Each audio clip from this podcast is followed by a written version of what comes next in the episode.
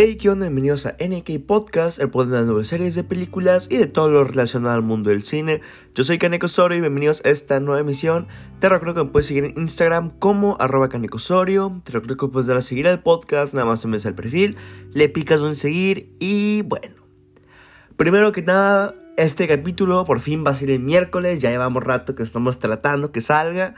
Siempre sale que jueves, que viernes, que una semana no subimos, pero ya estamos regresando a la costumbre de miércoles, ya llevamos, este, siempre se ha tratado de subir el miércoles, siempre hemos variado, pero vamos a a esta bonita costumbre de, del día que nos toca, ¿no? El día que es.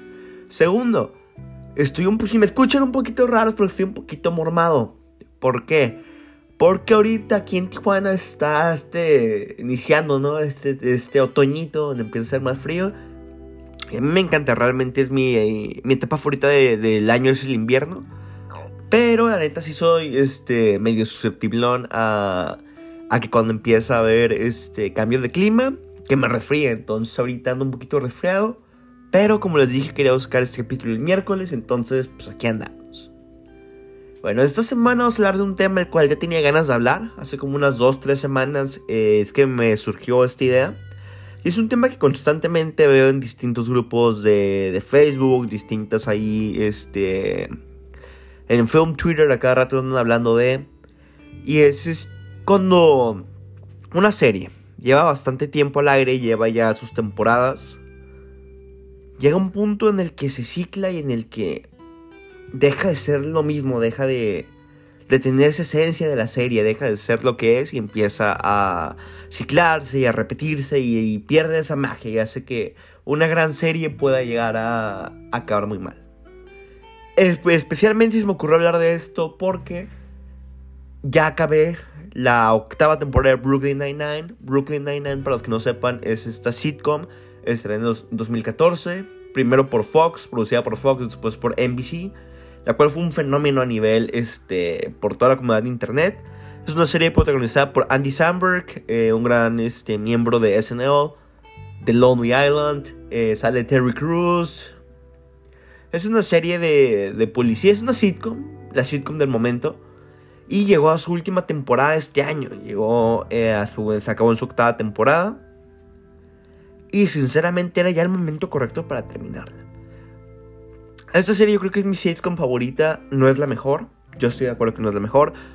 Pero sí es mi favorita. Yo creo que es la, es la sitcom con la que me tocó crecer. Es el Friends para gente de los noventas, es el How Met Your Mother de gente de los 2000. Que por ejemplo, yo vi How Met Your Mother, yo creo que esa también es de mis sitcoms favoritas, pero pues realmente no me tocó crecer con ella. No me tocó verla en la tele cuando estaba en emisión. La vi cuando tenía como unos 13, 14 años, How Met Your Mother por primera vez. Me aventé toda la serie en Netflix. No, quién sabe. Creo que la vi en 2016. Sí, cuando todavía estaba en Netflix me aventé esa serie por primera vez. Y The Office, que es yo creo que la mejor sitcom de todos los tiempos. Me la aventé la cuarentena, me la aventé de hecho hace casi casi un año. Por inicios de septiembre fue la primera vez que vi The Office y la acabé en unos 10 días. Fue, un momento, fue el momento perfecto para ver esa serie en la cuarentena para poder aventarme la toda completita.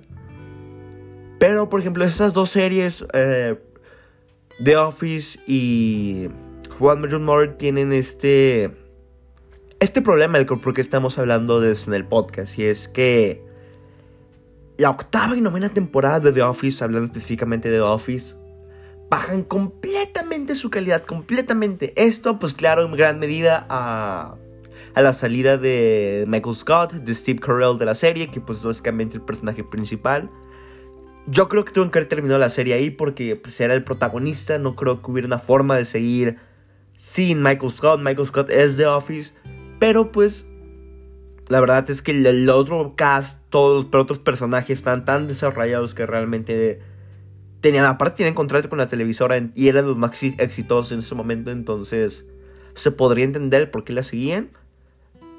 Pero en The Office el mayor problema que hicieron es querer suplir ese hueco de Michael Scott no con un nuevo personaje, sino con un personaje ya existente, que fue el personaje de Andy, y todo el desarrollo, todo lo que fueron construyendo alrededor de él, todo el avance que tuvo su personaje, lo terminaron tirando por la basura, tirando por la ventana y haciendo una burla de lo que pudo haber llegado a ser Andy Bernard. Y todos los personajes básicamente en estas temporadas empiezan a repetir a sí mismos, empiezan a ser, oh sí, Dwight es este tipo raro que hace chistes y, y es este incómodo, pero al mismo tiempo es buena persona si lo llegas a conocer. Y Jim es esta voz de la razón. Lo mismo pasó con Brooklyn Nine-Nine. Esta... Desde la sexta temporada, desde que sea con NBC, yo me di cuenta que que el nivel de la serie estaba bajando, como que ya se estaban ciclando con lo mismo, ya estaban repitiendo los mismos chistes, las mismas tramas. Y yo como fan de Brooklyn Nine lo veía y me gusta, son buenas todavía, no, no han llegado a ese nivel como en The Office que... O como en la novena temporada de How I Your que realmente ya rompen completamente con lo que fue la serie y ya realmente manchan el legado de la serie. No, en Brooklyn Nine-Nine supieron acabar en el momento justo, ya se estaban muriendo, estaban a punto de cruzar esa línea para quitar ese legado que ellos hicieron. Dijeron, ¿sabes qué? No, no vamos a hacerlo. Terminaron justo a penitas de llegar y fue la decisión correcta. Pero sí, esta séptima temporada que se estrenó en Netflix, se estrenó hace como dos semanas, tres semanas. Realmente baja el nivel muy, muy cañón. Yo creo que es la temporada más floja de toda la serie. Sin lugar a dudas, la más floja. Y se siente un poquito triste porque, para los que no tienen el contexto de lo que pasó con Brooklyn Nine-Nine, básicamente en 2015, no, 2017, justo después de que se acabó la quinta temporada, que personalmente creo que es la mejor temporada de toda la serie, cancelaron a Brooklyn Nine-Nine. La cadena Fox decidió, ¿sabes qué? Eh, tenía muy bajos ratings, era la segunda serie menos, con menos este, views, menos audiencia de Fox, entonces decidieron, ¿sabes qué? no renovaron la serie. Y pasó un fenómeno muy muy curado en el cual en internet un chorro de figuras súper importantes.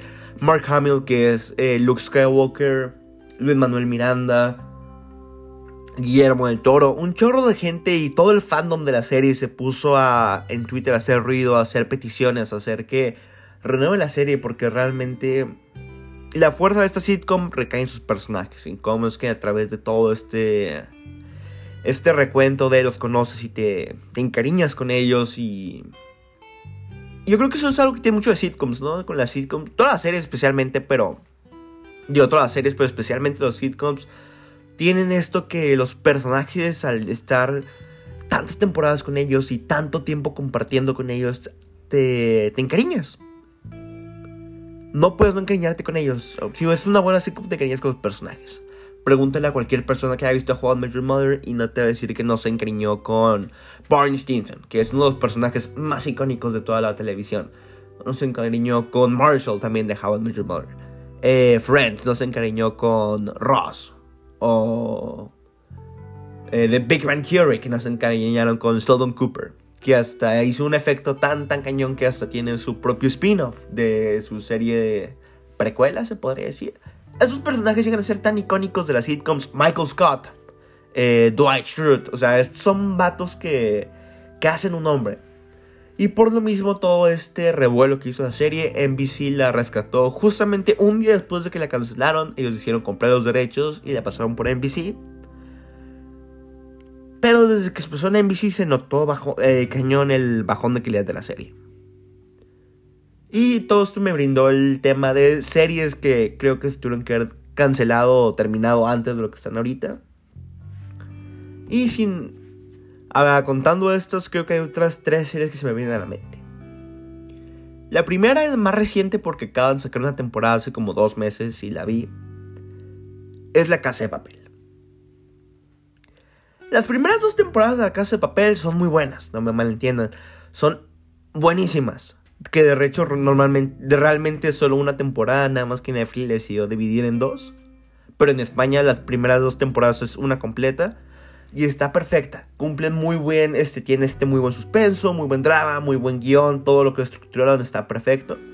Pero el problema, y el gran enorme problema es que después de que los compró Netflix y el boom mundial que fueron, porque fue un boom mundial. O sea, toda la gente ese Halloween estuvo disfrazado con sus trajes rojos y sus máscaras de Dalí. Hizo un chorro de revuelo. Me acuerdo que los actores hicieron. Hicieron un boom completamente en sus redes, en todo, todo, todo, todo era hablar de la casa de papel.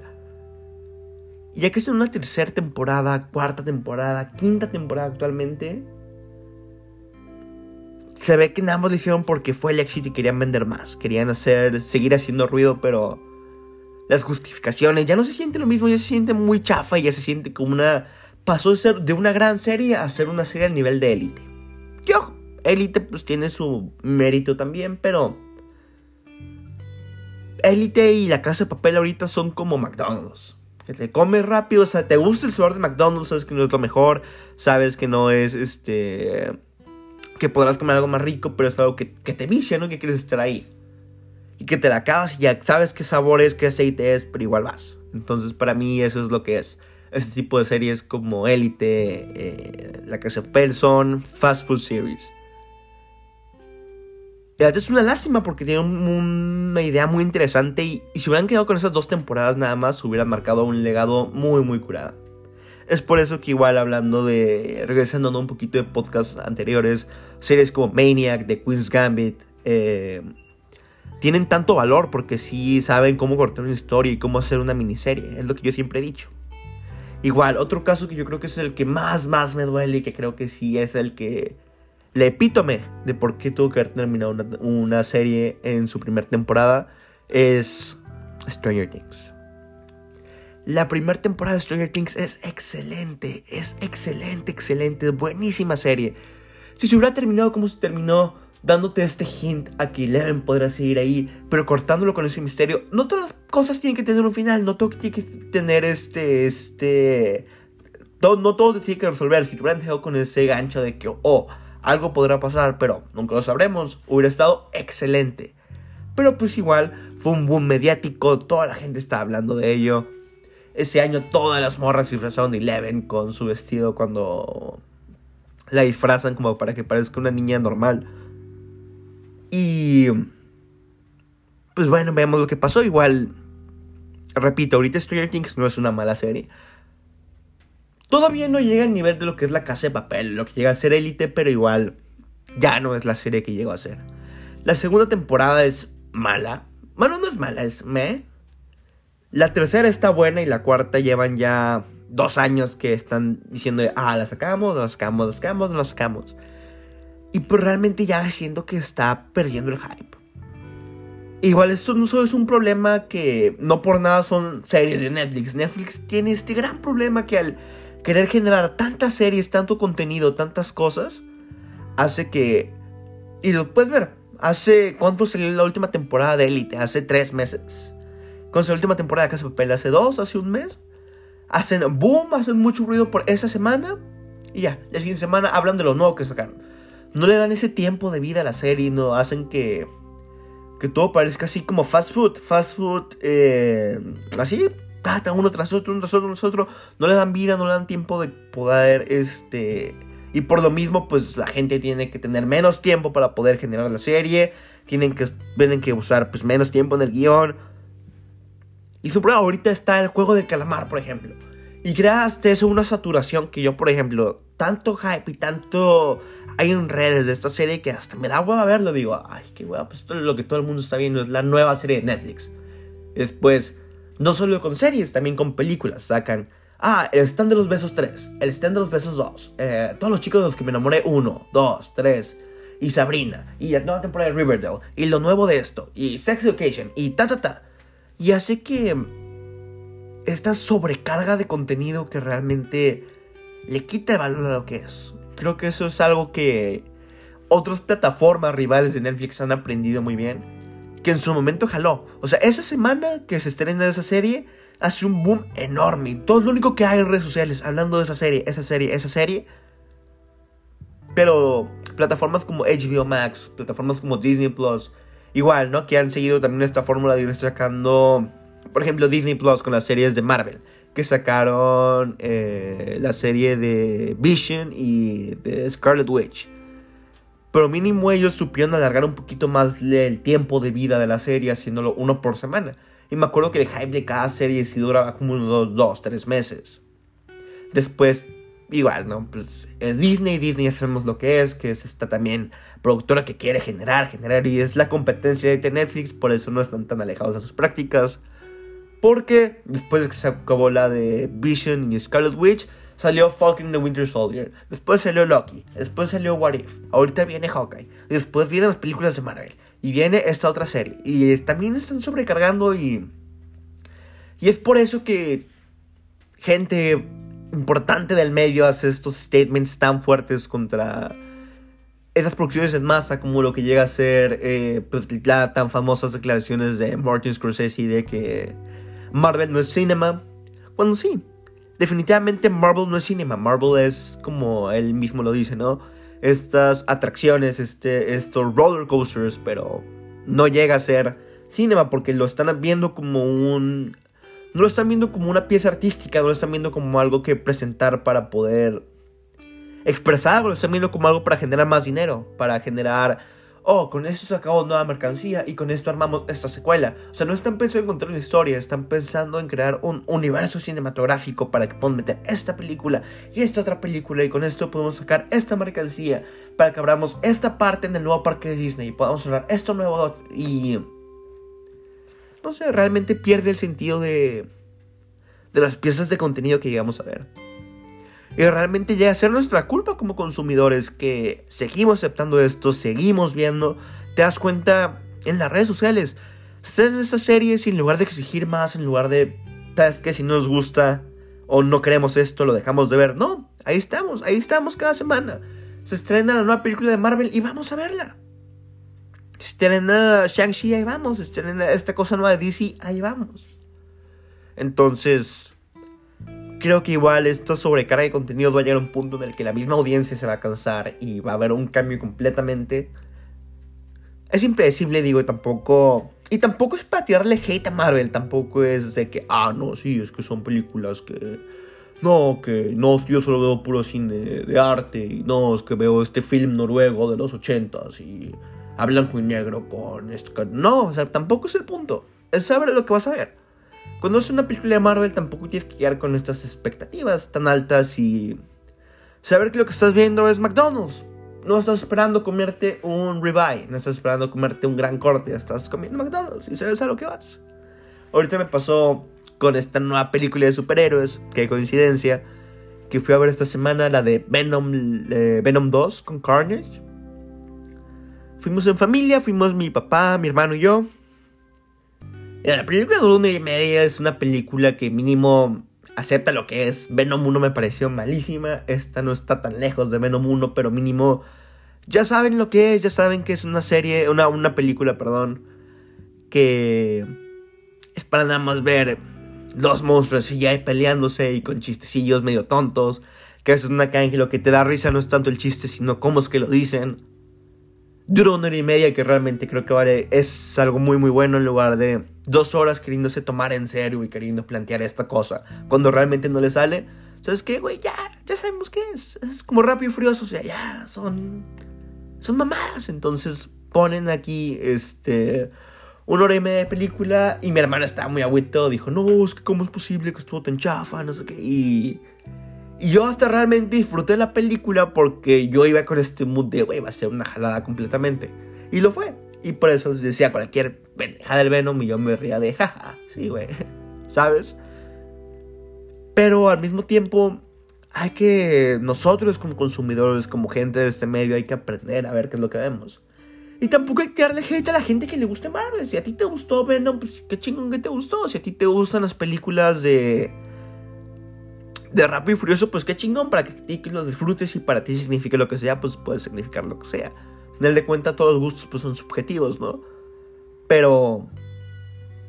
Sí, tampoco es cuestión de acá de, ah, sí, yo estoy más chingón que tú porque yo veo películas estas, güey. Si tú te crees que sabes mucho de cine, hay otra persona que sabe mucho más que tú y hay otra persona que sabe mucho más que esa persona. Entonces no hay punto de comparar. Nada más hay que aprender a ver qué es lo que nos gusta y ser más inteligente de lo que consumimos. Porque no tiene chiste estarnos quejando de, ay, es que siempre sacan lo mismo, ay, siempre estas series de, de Disney Plus que repiten lo mismo, pero ahí estás. Cada serie, cada capítulo que se estrena estas serie a las 12 de la noche de, ay, Hoy es este, viernes de WandaVision. Pues no. Y ya, este fue mi pequeño rant de este tema que se me ocurrió. Todo viene a raíz, ¿no? Como les conté de este final de temporada de Brooklyn Nine-Nine. Realmente me parece... Eh, pues el final, la última temporada, no me aguanté y me la, me la acabé la octava temporada, la vi pirata. Y me la pasé bien.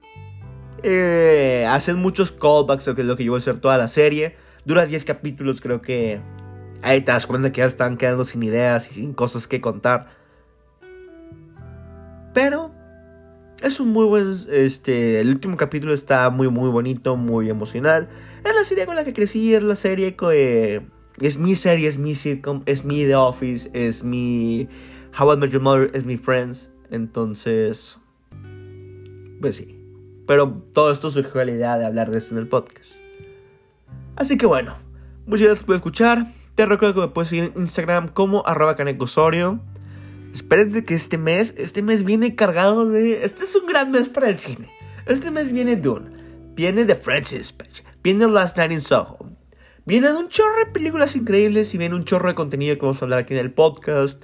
También vienen nuevas sorpresas para el podcast, viene este nuevo concepto que quiero implementar, pero un poquito más adelante. Y vienen otras pequeñas sorpresas más que se van a estar sacando en lo que viene el año, pero les prometo que va a ser algo mejor de lo que llevamos. También ya estamos a nada de llegar a los 50 episodios. Digo, no, ya no hemos llegado al año todavía. Pero pues con toda la temporada de premios, con uno que otro podcast extra, uno que ta ta ta, pues ya estamos a nada de llegar. La neta, 50 es un gran número, es se hace muy curada poder tener la oportunidad de platicar este mi opinión, esta plática que ya sabes que es para que la pongas en el carro, en el gimnasio, en lo que estás en el Uber, en lo que estás en el taxi, en lo que estás caminando, nada más para despejarte. Es una plática que tienes cuando quieres hablar de series con tu amigo. Y eso es lo que era para mí. Este, esta idea del podcast surgió pues en la pandemia. Que no podía platicar pues, en persona así con nadie. Y mucha parte de mi, de mi círculo social en ese entonces no estaba tan metido con este rollo del cine. No les importaba. Entonces de ahí surgió esta idea. Igual perdonen, ¿no? Mi voz este... Mormada igual creo que le da un toque especial de la bienvenida a las épocas de invierno. Pero bueno. Muchas gracias por escuchar. Me te recuerdo que me puedes en Instagram como arroba canecosorio. Y nos vemos en el siguiente podcast. Bye.